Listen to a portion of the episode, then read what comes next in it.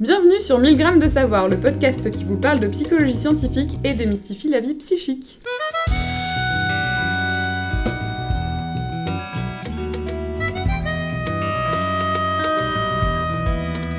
Dans ce podcast, nous allons vous parler de la psychologie scientifique.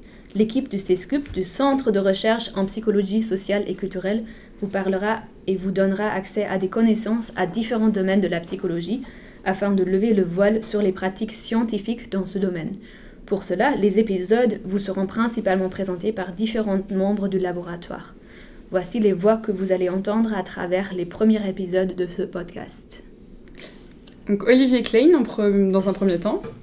Voilà, donc voici ma voix, enchanté. Je suis professeur de psychologie sociale ici euh, à l'Université libre de Bruxelles. Julia Eberlen. je suis doctorante en fin de cursus aussi euh, à l'ULB et je m'intéresse surtout à l'apprentissage des stéréotypes. Kenzo Nera. Euh, bonjour, moi je suis doctorant en début de cursus à l'ULB. J'étudie les relations intergroupes euh, impliquées dans les croyances conspirationnistes. Et Sarah Levaux, moi-même, qui suis étudiante à l'Université Lumière Lyon 2, à Lyon donc, et stagiaire actuellement au CESCUP. Alors, pour introduire et inaugurer notre premier épisode de 1000 grammes de savoir, nous allons vous expliquer le choix même du nom de ce podcast.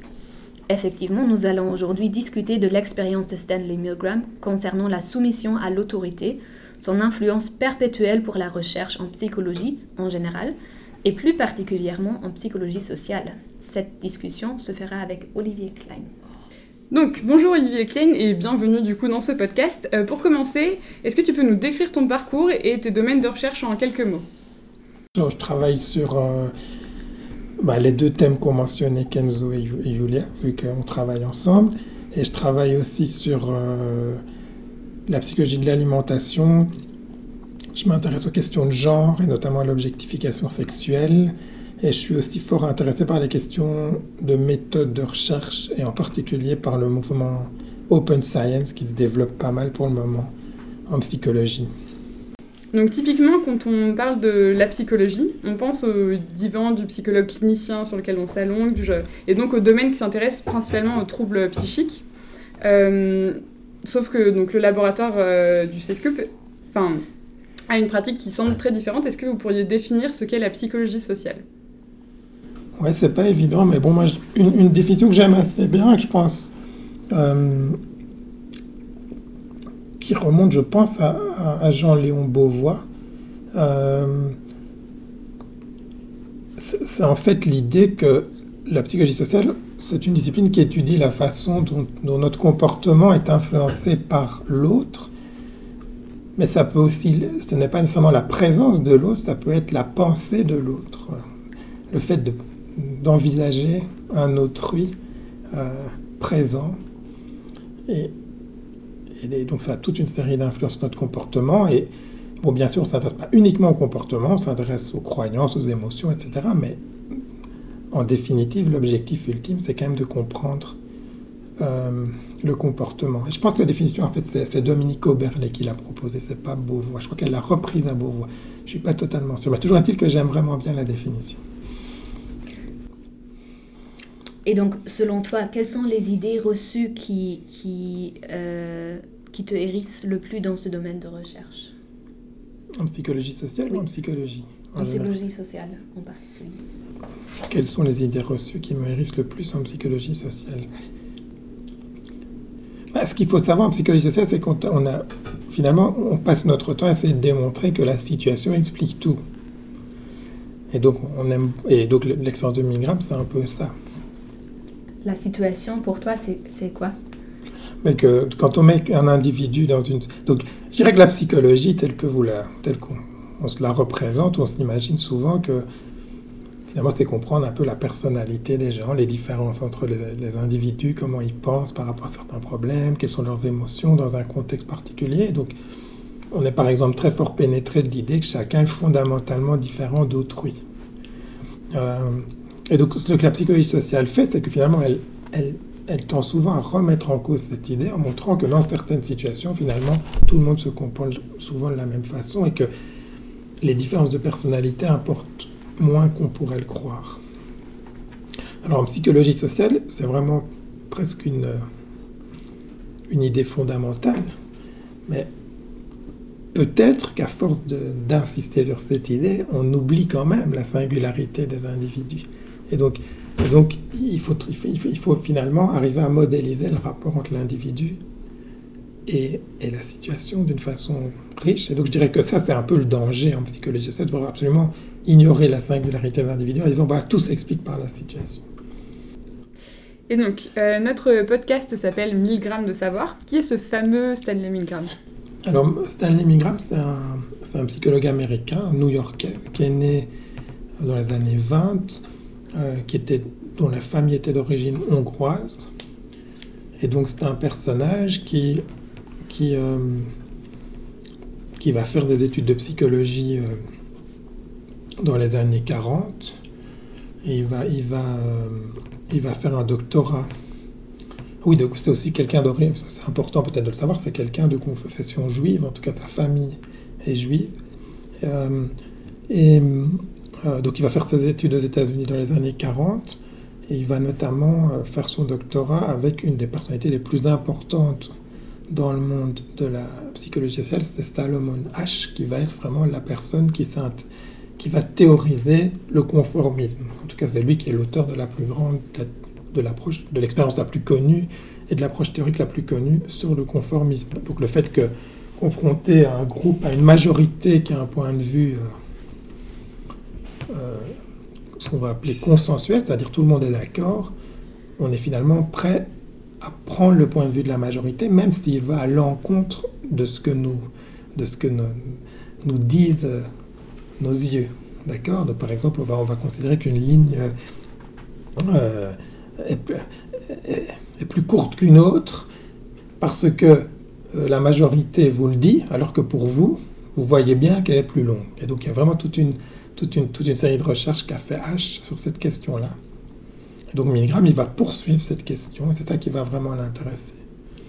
Euh, et donc, il va, il va finalement, comment est-ce que s'opère ce conformisme? Et lui, il va être plus intéressé par une question qui va nous occuper ici, qui est euh, l'obéissance. Et donc, l'étude que lui, il a menée en 1963, ou en tout cas c'était publié en 1963, euh, c'est quand même plus que 50 ans euh, qui ont décollé depuis, et pourtant on en parle encore aujourd'hui. Donc, qu'est-ce qu'il a fait concrètement? Alors, il n'y a pas une étude, hein. il y a toute une série d'études. Celle que tu décris, c'est une des études qui a été la première qui a été publiée dans une revue psychosociale. Mais donc, il faut peut-être expliquer le contexte. Hein. Donc, ce qui intéressait Milgram, donc on est après la guerre de 40, je vous ai expliqué que c'est quelqu'un qui était peut-être, mais pas nécessairement uniquement en raison de ses origines juives, particulièrement préoccupé par ce qui s'était passé par l'Holocauste. Et donc, lui se demandait comment était-il possible que toute une série de gens en soient arrivés là.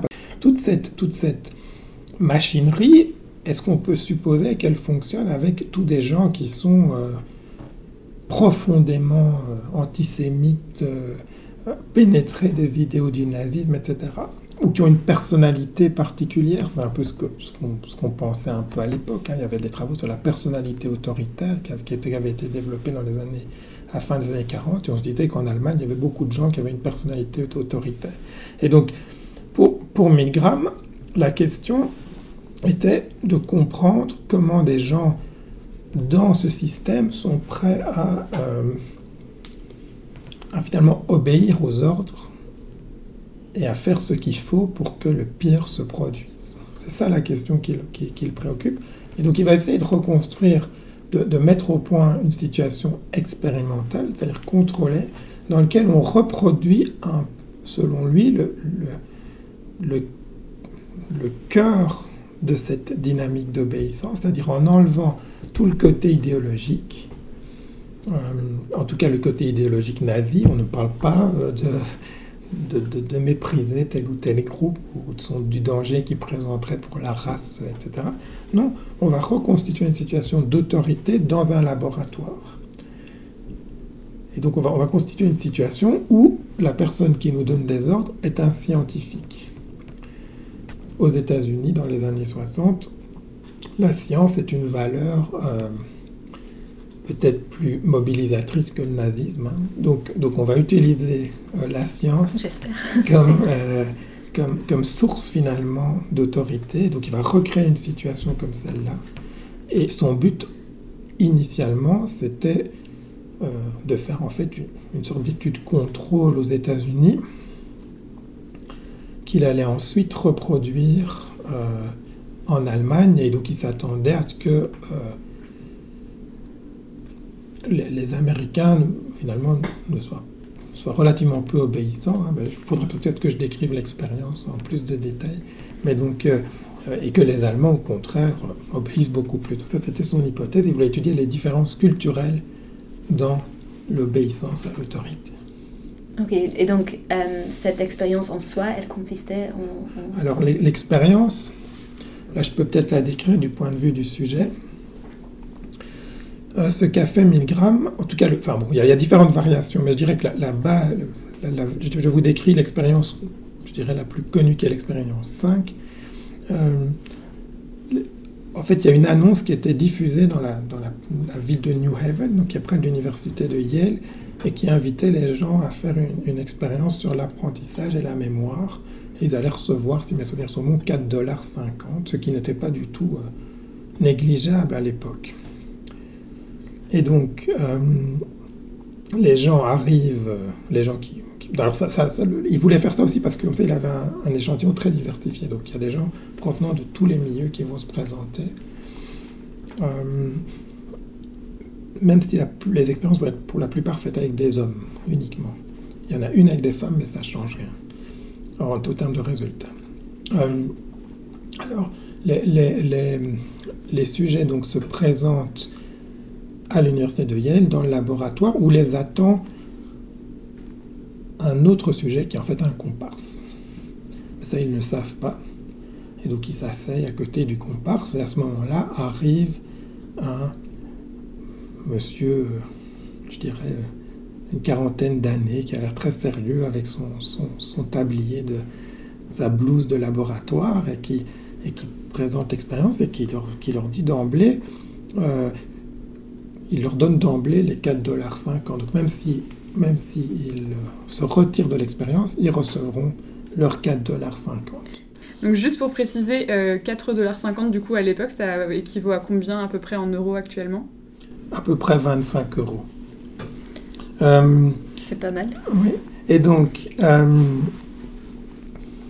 ce que, ce que l'expérimentateur dit, c'est que donc, comme c'est une expérience sur l'apprentissage et la mémoire, il y a un des deux, euh, un des deux sujets qui va jouer le rôle de l'enseignant et l'autre qui va jouer celui de l'élève. Et les, les rôles vont être tirés au sort. Et donc, le, le tirage est truqué de telle sorte que c'est le sujet qui se trouve toujours euh, dans le rôle de l'enseignant. On les fait passer ensuite dans une autre salle dans laquelle se trouve. Alors, ça, c'est assez impressionnant. hein. Euh, euh, oui, on leur explique aussi la, la tâche, en quoi ça consiste la tâche. Ce qui va se passer, c'est que l'enseignant va devoir expliquer, va, devoir donner des, paires de mots. Je sais pas moi, chat, bateau, par exemple. Et l'élève va devoir les apprendre. Et dans un deuxième temps, euh, l'enseignant va, donner l'indice correspondant au premier mot et il reviendra à l'élève de choisir parmi une liste de possibilités le mot qui avait été présenté. Donc, par exemple, on peut dire bateau, vélo, chapeau, je ne sais quoi, et la bonne réponse serait bateau si euh, l'enseignant a dit chat, par exemple. hein. Et donc, euh, si l'élève se trompe, la tâche du sujet va être de lui donner un choc électrique. Et on leur montre, Milgram avait fabriqué un faux, une fausse machine qui ressemblait à un générateur, enfin, qui était un faux générateur de choc électrique qui était gradué de 15 volts jusqu'à 450 volts avec des intervalles de 15 volts chaque fois. Et il y avait même des indications sur le, sur le truc, sur, le, sur, le, sur la machine où il était indiqué très léger choc, choc intense, choc dangereux, et puis à la fin il était mis XXX. On pouvait imaginer ce que ça voulait dire à 450 volts. D'accord? Et, donc la, la tâche du sujet va être à chaque erreur, il va falloir augmenter l'intensité des chocs. Donc le sujet s'assied, on emmène l'élève dans une autre salle, euh, mais visible du sujet, on lui met, il place ses mains sur, une table où on va mettre des, des, bandes qui en fait on pourrait faire de l'immobiliser. Et la justification de ces bandes est que ça permet mieux au courant électrique de passer. Et une fois que tout est mis en place, donc le, le, sujet voit donc que l'élève est immobilisé et l'expérience va pouvoir commencer. Donc d'abord la phase d'apprentissage et puis on, passe au test et là, en fait, les réponses de l'élève sont en fait enregistrées de telle façon à ce que la situation soit standardisée. Et chaque fois que l'élève se trompe, le, l'expérimentateur qui est à côté du sujet lui dit euh, de, délivrer un choc. Il y a quatre. Euh, donc, alors, euh, au début, le, sujet en question ne réagit, ne réagit pas, mais plus les chocs augmentent, plus il va exprimer des, des réactions négatives. Au départ, il, va faire un petit aïe, et puis un peu plus tard, il, il va dire euh, qui veut, que, que, ça fait vraiment mal, puis qui veut arrêter, puis qui veut quitter l'expérience. Et puis il y a un moment où on ne l'entend même plus. Donc vraiment, c'est une situation, on, pense avoir une petite expérience sympathique sur l'apprentissage de la mémoire, mais en fait, c'est une situation extrêmement forte euh, qu'a créé Milgram.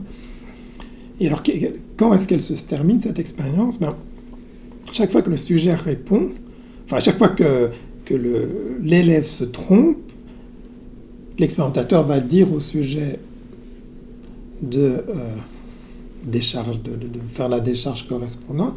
Et si le sujet ne le fait pas ou, proteste, il y a quatre injonctions qui sont prévues dans le script. Donc, euh, par exemple, euh, l'expérience demande que veuillez continuer, je crois, puis l'expérience exige que vous continuez, etc. Ça se termine par vous devez continuer. Et si après la quatrième injonction, le sujet refuse toujours, on considère que l'expérience est terminée. L'autre situation dans laquelle l'expérience est terminée, c'est lorsque le sujet a atteint 450 volts. Donc je dirais que ça, en gros, c'est la description de, la mise en scène qu'a inventé Milgram dans l'expérience euh, numéro 5, qui est un peu l'expérience typique et la plus connue. Et donc, combien de, de, ces élèves vont jusque, vraiment jusqu'à la fin? Dans l'expérience ah, Combien de sujets vont De sujets, oui. Donc, donc, dans cette expérience 5, il y avait 40 sujets. Et donc, il y en a 65% qui ont été jusqu'à la fin, 26 sur les 40 qui ont été jusqu'à la fin. Et donc, ça, c'était dans l'expérience 5. Et dans les autres expériences? Comment est-ce que cette expérience était différente des autres? Alors, donc, le programme de recherche de Milgram à l'époque consiste à essayer d'étudier les facteurs de proximité entre, entre l'enseignant et l'élève. Et donc, il va, faire varier la proximité. Et donc, il y a par exemple des situations où on ne voit pas du tout l'élève, où on n'entend pas ses réactions. Il y en a d'autres où, euh, au contraire, on est tout près de lui euh, il y a des situations où l'expérience se déroule dans un autre contexte, plutôt que d'être dans la prestigieuse université de Yale, on se trouve dans une sorte de hangar à Bridgeport, euh, qui est une petite localité tout près. Euh, donc il y a toute une série de variations. Il y a une variation où, où, ce sont uniquement des femmes les sujets. Il y a une variation où il y a deux où, il, y a deux, il y a deux comparses qui sont avec l'expérimentateur, qui sont avec l'enseignant et qui donc le poussent à, obéir. Il y en a une où il y a deux expérimentateurs qui sont pas d'accord. donc il y a plein de variations. Et donc quels sont les résultats? Ben, En gros, les résultats, euh, ce qui est vraiment intéressant, c'est que, euh, c'est que les taux d'obéissance varient entre plus ou quasiment 0% et 100%. Donc il y, a des, il, y a des, il y a des contextes dans lesquels tout le monde obéit. Donc, la, ce qui est donc notamment quand on n'entend pas du tout le sujet.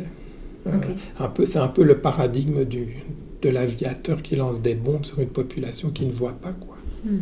Et donc là, là, on a une, une obéissance totale. Donc, ce qui est important de voir ici, c'est que ce nombre de 65% qui est un peu mythique,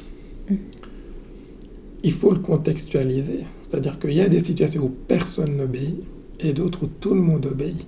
Donc d'une part, c'est une expérience qui est autant sur la résistance à l'autorité que sur la que sur l'obéissance, mais aussi c'est une expérience qui montre le situationnisme absolu, c'est-à-dire que tout le monde, on se dit que nous ne serions jamais capables de tuer notre proche, mais en fait, les résultats suggèrent que si on vous met dans une situation particulière et très, très, très forte comme l'expérience dans laquelle le sujet est éloigné de vous, eh bien, tout le monde finalement obéirait. Donc il y a vraiment une... C'est du situationnisme total, c'est-à-dire c'est la force de la situation par rapport aux différents individus. En tout cas, c'est une, une façon de, de lire les résultats de Milgram. Est-ce qu'il y a un aspect de cette étude que tu trouves particulièrement fascinant dans, dans les résultats, dans ce qu'il a pu montrer directement ou indirectement Bah, m- Moi ce, qui, moi, ce qui me fascine dans l'expérience, c'est- toujours la façon de- d'essayer de faire des analogies. Moi, je suis toujours passionné par l'histoire. Un de mes sujets de recherche, c'est la mémoire collective. hein. Donc, ce qui m'intéresse, c'est- dans quelle mesure les analogies avec le- l'Holocauste sont justifiées. Et donc, euh, dans cette expérience, euh,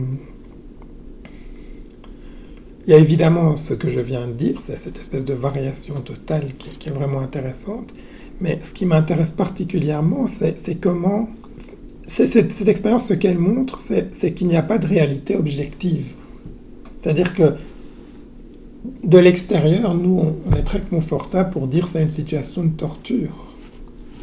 En fait, euh, les sujets qui obéissent, sincèrement, je pense qu'ils voient ça comme quelque chose qui se fait dans le bien de la science. C'est une expérience.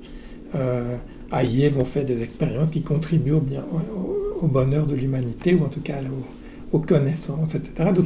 Donc, on peut en fait complètement transformer la perception d'une situation en fonction finalement d'une idéologie très forte et associée ici à un contexte particulier. Et on a exactement la même chose dans l'Holocauste, les témoignages euh, qu'on a sur les auteurs de l'Holocauste, enfin les gens qui, qui vraiment tuaient des enfants, parfois à main nue, ou, pas seulement des enfants, des, adultes, etc. Souvent, les témoignages sont que ils ont fait quelque chose de bien. C'était c'était quelque chose de bien, même si c'était difficile. Mais souvent, ils ont l'impression qu'ils ont fait quelque chose de bien. C'est ce qu'on voit dans les témoignages, c'est que ça a été dur, mais j'ai fait quelque chose qui était bien pour la race aryenne ou des choses comme ça. Donc il y a vraiment une façon de transformer quelque chose qui peut paraître objectivement abject en quelque chose de vertueux. Et ça, c'est la force d'une idéologie et que, que, que, que, Milgram arrive d'une certaine façon à recréer dans son laboratoire. Euh, si, si je me rappelle bien, euh, Milgram avait une hypothèse assez concrète sur l'autorité, à la soumission de, à l'autorité.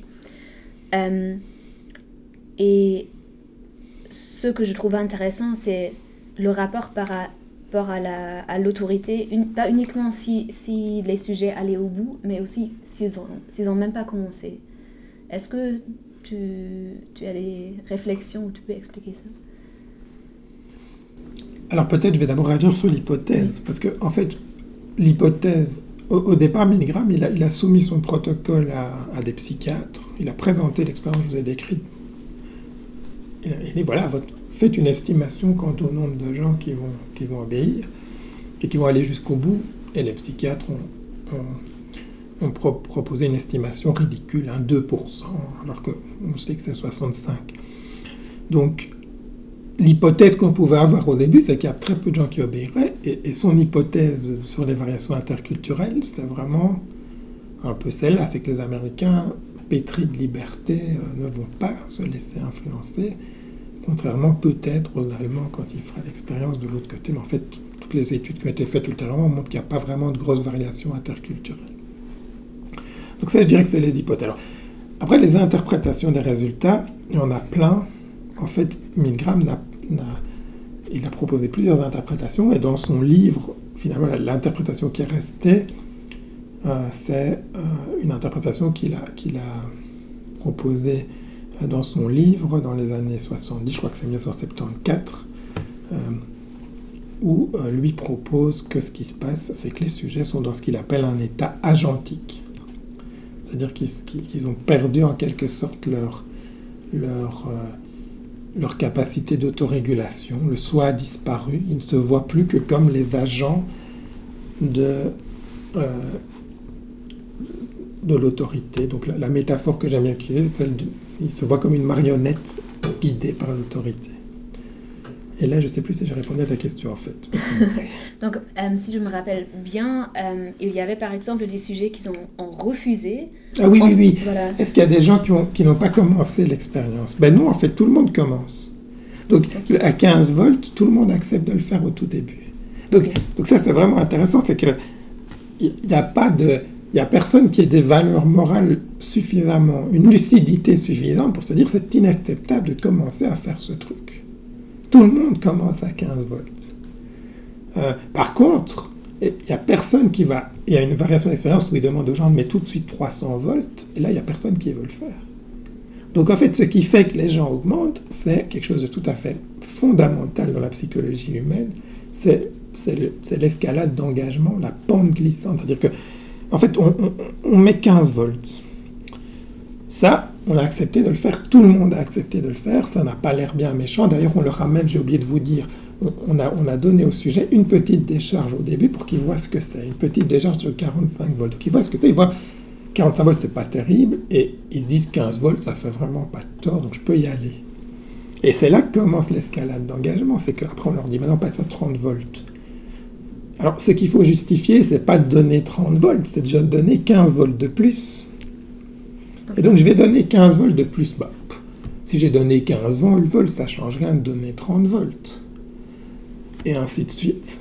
Et puis, il y a un moment donc, où ils sont confrontés à une autre voix. C'est celle du sujet qui va dire qu'il a mal, que ça ne va pas.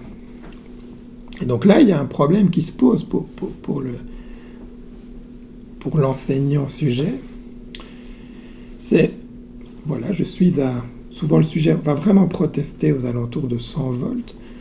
Euh, disons que je, j'ai donné 105 volts, je suis à 120. Et le sujet proteste. Qu'est-ce que je fais dans cette situation-là? Soit je me dis, mais en fait c'est dégueulasse ce que je suis en train de faire, j'arrête. C'est possible.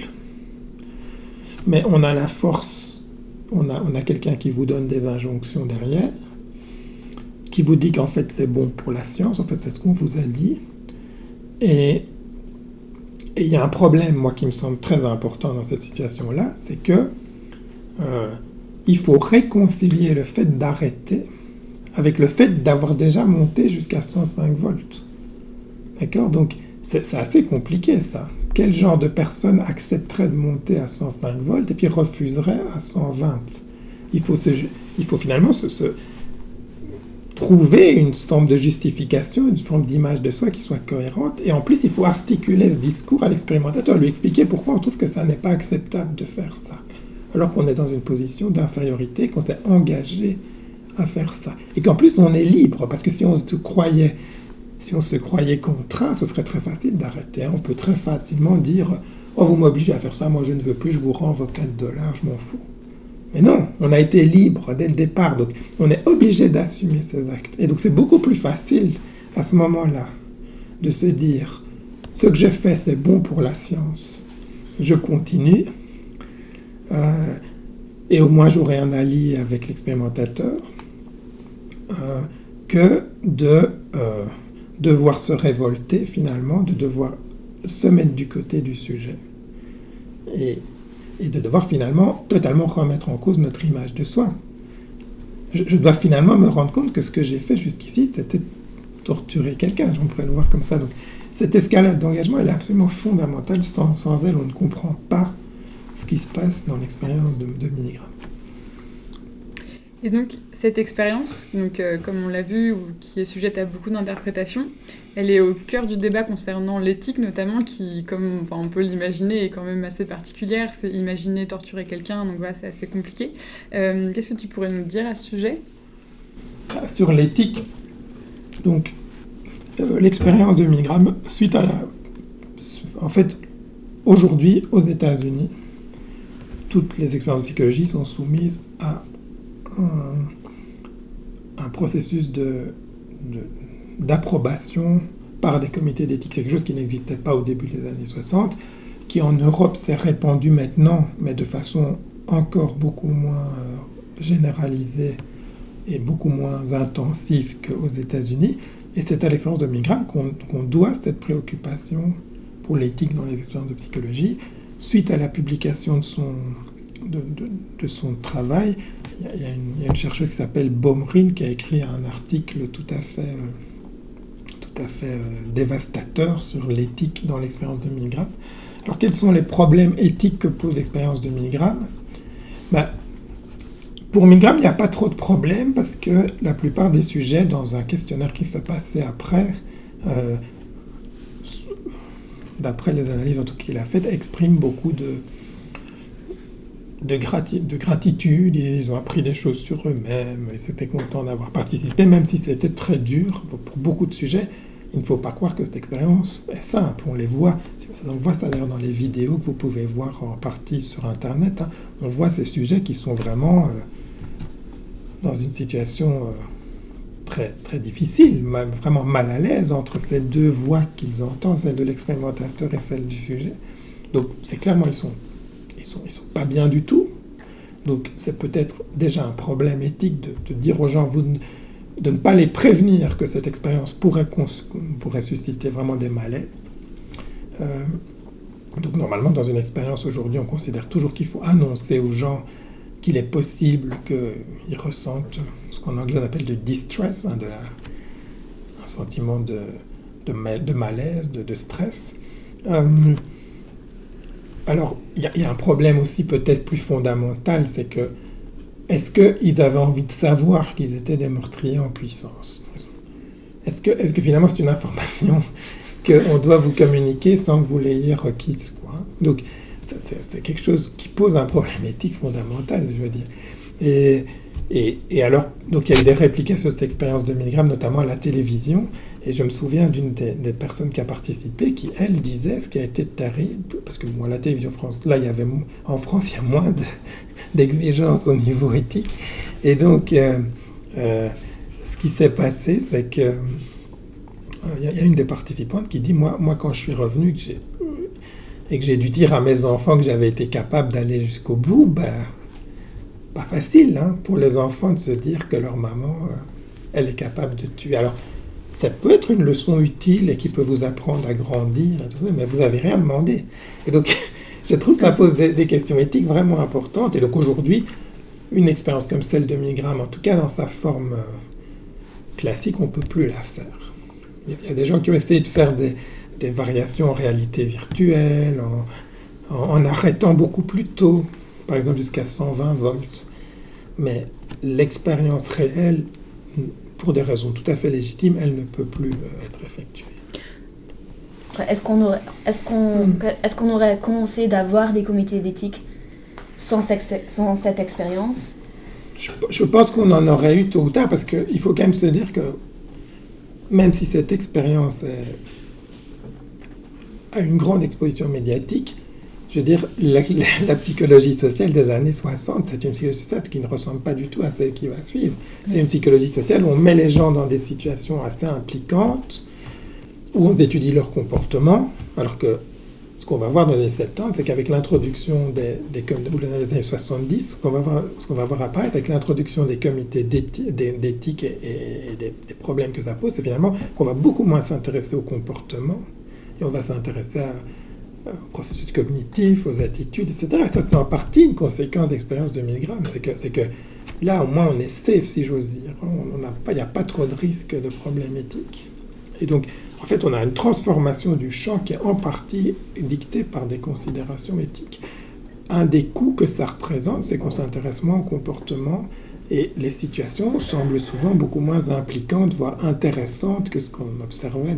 Si vous lisez des revues de psychologie sociale des années 60, vous allez beaucoup plus vous amuser que si vous lisez euh, des revues d'aujourd'hui. C'est beaucoup plus, je trouve ça souvent beaucoup plus intéressant et stimulant que, quand je lis euh, des revues actuelles.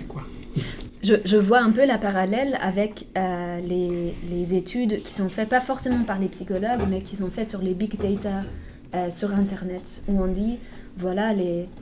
quelqu'un qui, écrit quelque chose sur, par exemple, Twitter, c'est public, et du coup, on a le droit de tout analyser, de tout réutiliser pour euh, faire des, meilleures pubs ou encore la recherche. C'est un autre problème éthique où finalement on est devant un nouveau type de recherche qu'on n'a pas encore théorisé au niveau éthique, et donc les, les gens y vont, quoi. Et donc, euh, on est, enfin, l'éthique est toujours en retard sur les pratiques, c'est bien connu. Et donc, effectivement, là, on a, on a, le même genre de problème. Et donc, euh, plus, euh, de nouveau, plus particulièrement pour l'étude de Milgram, en dehors de l'éthique, comment est-ce que cette étude a influencé la psychologie scientifique? Bah, C'est une, bonne question. Hein. Je pense que finalement, l'obéissance à l'autorité, c'est un sujet très très limité en psychologie sociale. Il y a finalement peu de gens qui ont étudié ça. Et euh, il n'y a, pas eu des grands programmes de recherche après Milgram, en raison en particulier du, des problèmes éthiques. Et euh, je pense que la plus grande influence que ça a eu, c'est par rapport à la visibilité de la discipline sur, sur, le, sur la place publique. C'est sans doute l'expérience de psychologie, et pas seulement de psychologie sociale, qui soit la plus connue. Donc, euh, euh, il y a eu des films basés là-dessus, hein. donc notamment il y a un film avec Yves Montand, euh, donc il y, a, toute une série de. il, y a, un film récent sur Milgram aussi, euh, dont j'ai oublié le nom. Mais donc il y a vraiment toute une. Milgram est passé en culture populaire, donc ça a permis de, donner une visibilité à la psychologie sociale, et je pense que ça a aussi donné envie à des gens de faire de la psychologie sociale.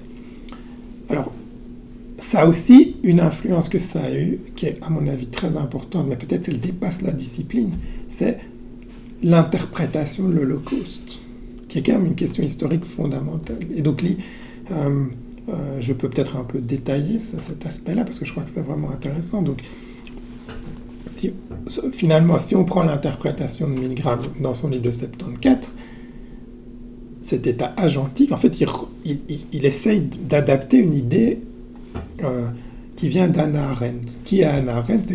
C'est une, philosophe allemande émigrée aux États-Unis qui euh, va observer dans les années 60, exactement à la même époque que qu'au moment où Milgram fait son expérience, elle va, elle va être envoyée par le New Yorker, une revue américaine, pour euh, couvrir le procès d'Adolf Eichmann. Eichmann, c'est un, c'est un des, des, hauts fonctionnaires qui a organisé euh, l'Holocauste en Europe centrale et en Europe de l'Est tout particulièrement.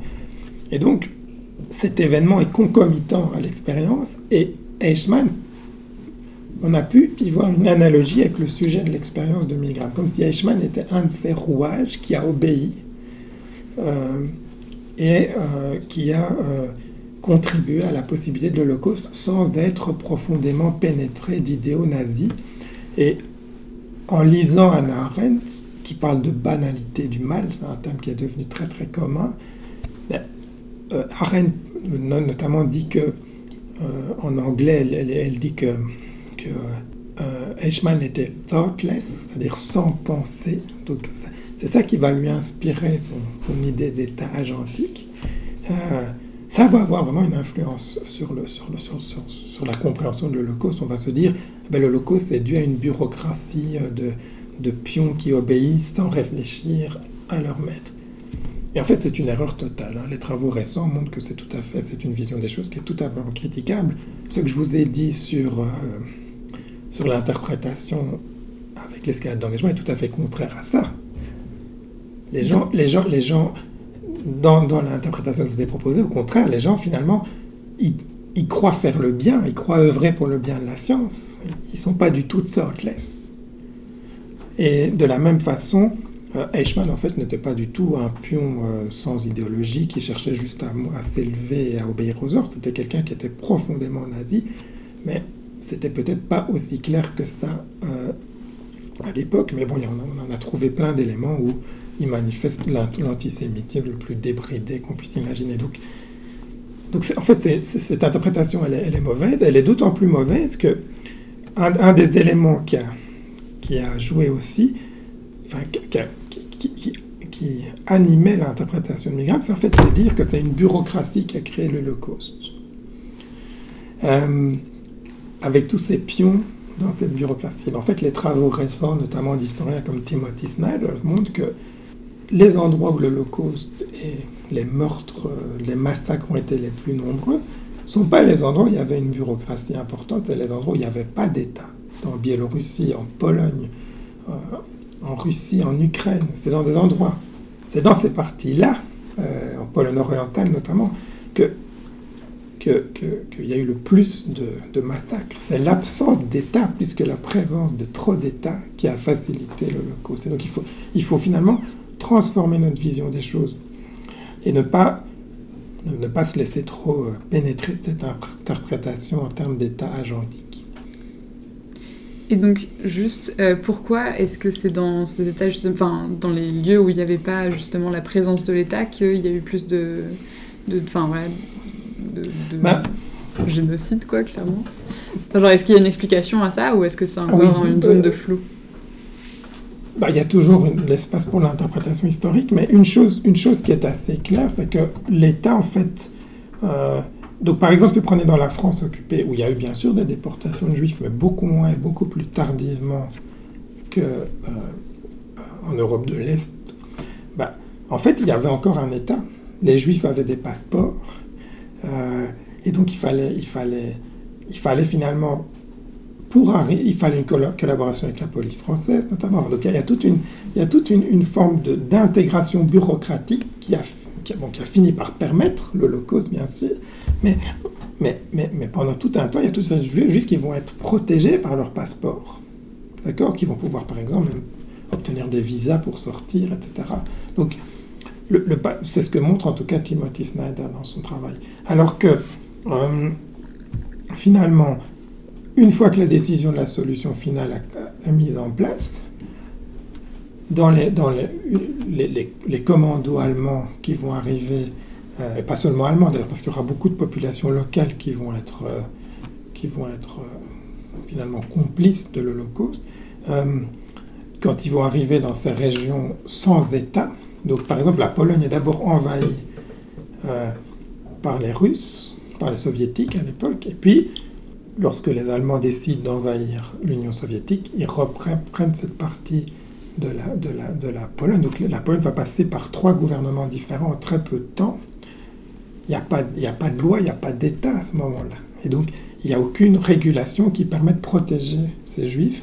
Et la solution finale va donc pouvoir s'exécuter très facilement. Mais ceci étant, c'est pas pour ça que la lecture de Milgram n'est non pertinente. Hein, parce que par exemple, ce qu'on voit, euh, il y, a un auteur qui s'appelle Browning qui a étudié l'Holocauste justement dans ces régions-là. Et ce qu'il montre, c'est que euh, on aura très fort l'obéissance à l'autorité. Et une, une, euh, il y a une analogie vraiment très intéressante, c'est que, par exemple, lui, il a étudié les bataillons de, policiers allemands qui vont être mobilisés pour aller être les exécutants de l'Holocauste. Donc ce sont des gens ordinaires qui ne sont même pas tous membres du parti nazi, qui n'ont pas d'idéologie particulière, et euh, en tout cas pas très forte. Et ces gens, on va leur dire lors de leur première, euh, notamment à, à notamment, hein, une, petite ville dans l'est de la Pologne, euh, on va leur dire voilà, vous allez aller massacrer les juifs là, qui habitent là. Et, avant de dire ça, le lieutenant euh, dit ceux qui ne veulent pas y aller euh, peuvent le dire. Et euh, il y en a très peu qui. Donc en fait, il n'y avait aucune sanction si on ne faisait rien.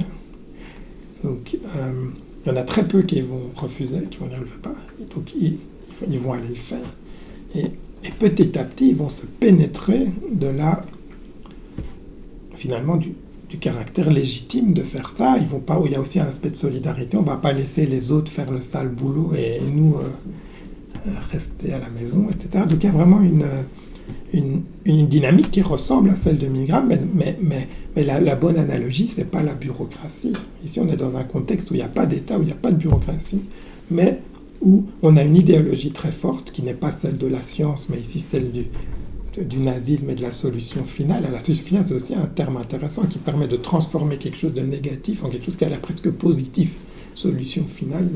Donc, donc, euh, donc, donc, il y, a une pertinence de, l'analyse de, de, Milgram pour comprendre l'Holocauste, mais peut-être pas celle qu'on croyait à travers bureaucratie, euh, rouage d'un système complexe, etc. Je trouve ça très intéressant aussi dans le contexte de dire euh, j'ai j'ai fait un les, les, gens là ils ont fait un certain engagement euh, volontairement. Donc là justement euh, quand, tu as parlé des, des, des, policiers ils ont fait cet engagement volontairement. Et du coup on peut imaginer que c'est autant plus euh, difficile de, de, de mettre en, en, correspondance les atrocités qu'ils font avec leur perception d'eux-mêmes. Ah oui, c'est ça qui est, c'est ça qui est, pour moi, le, le truc, le, un des trucs les plus intéressants avec Sens de c'est ça, c'est que, c'est que les actions précèdent, précèdent les valeurs. Donc, on, donc, donc j'ai, j'ai agi, j'ai fait ça en toute liberté, et donc maintenant il faut que je me construise une image de moi-même qui me permette d'accepter ce que j'ai fait.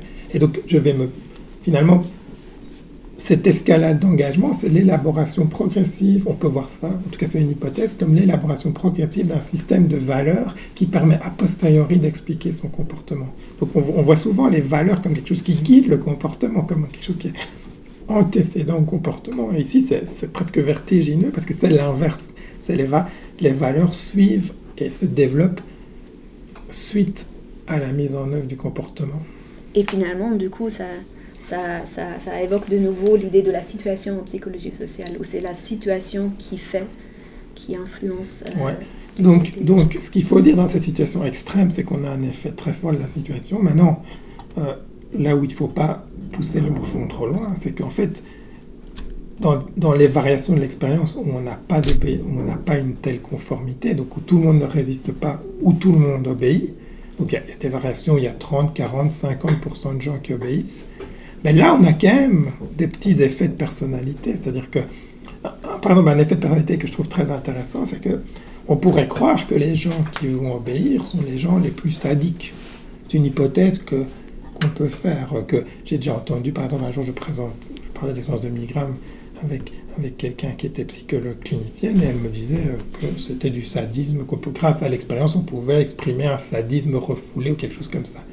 Mais en fait, si on, si on mesure des, des différences de personnalité, comme le Big Five, qui est un des, principaux inventeurs de personnalité, il y, a une, il y a une des dimensions qui est très fort corrélée avec... En fait, il y en a deux qui sont corrélées avec l'obéissance. C'est d'une part la conscienciosité, c'est-à-dire le fait d'être quelqu'un de très consciencieux. Euh, donc plus on est consciencieux, et donc c'est un peu logique, ça, on a envie d'obéir aux ordres, donc ça, ça, correspond un peu à l'idée du gentil fonctionnaire qui veut faire ce qu'on lui demande. Hein. Et l'autre, c'est ce qu'on appelle l'amabilité, agreeability en anglais. Et donc ça, c'est le fait de vouloir finalement avoir des relations sociales harmonieuses avec les autres, finalement d'être gentil, mais, dans des relations sociales, vraiment que tout aille bien, que les rouages soient bien huilés, etc. Et là, si, on, fait l'hypothèse du sadisme, bah, on pourrait dire que c'est les gens les moins aimables qui devraient obéir le plus. Euh, et en fait, c'est l'inverse. C'est les plus aimables qui obéissent le plus. Pourquoi? Parce qu'ils veulent en fait, ils, veulent, ils veulent soigner leur relation avec l'expérimentateur. Donc, il y a vraiment une... une tout, toute cette expérience, c'est une sorte de, de, pièce de théâtre hein, où euh, les, deux, les deux personnages, les trois, enfin il y en a deux plus l'élève, essayent de soigner leur relation et, l'amabilité va permettre finalement de, que, que, tout se passe bien et que toute la scène de théâtre se passe bien. Et donc pour euh, clôturer euh, ce podcast très intéressant, euh, on aimerait te poser la question de savoir quelle serait ta collaboration scientifique idéale euh, si tu pouvais travailler avec n'importe qui, enfin un personnage historique ou imaginaire, scientifique ou non, euh, pour travailler sur euh, n'importe quelle thématique qui t'intéresse. Je suis passionné d'ornithologie, donc je pense que si j'avais une collaboration scientifique idéale, ce serait d'aller voir, d'étudier des oiseaux, je sais pas moi, en Islande par exemple, avec un ornithologue de haut vol, euh, lequel, je ne sais pas.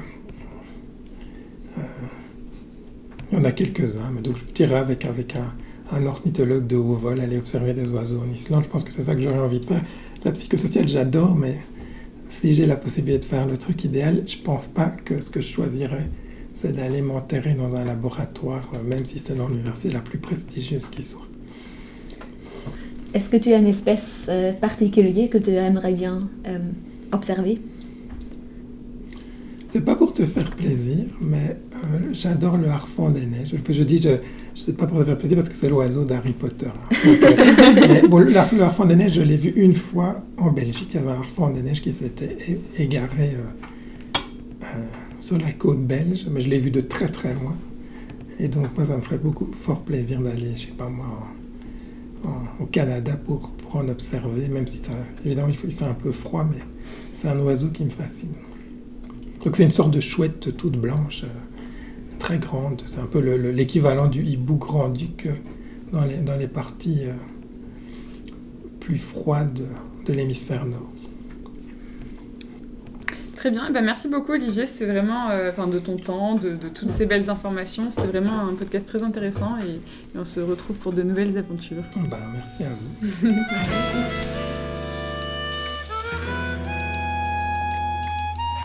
Finalement, nous remercions tous les auditeurs de nous suivre dans cette quête de savoir. Nous souhaitons également remercier Sylvain Delouvet de l'Université de Rennes 2 pour le logo de ce podcast, ainsi que le Kenzo Nera Quartet pour sa bande-son. Ce podcast a été réalisé et présenté par Olivier Klein, Julia Eberlen et Kenzo Nera de l'Université libre de Bruxelles et par Sarah Levaux de l'Université Lumière Lyon 2. Enfin, en cliquant sur le lien dans la description, vous pourrez accéder à des show notes vous permettant d'aller plus loin sur ce podcast.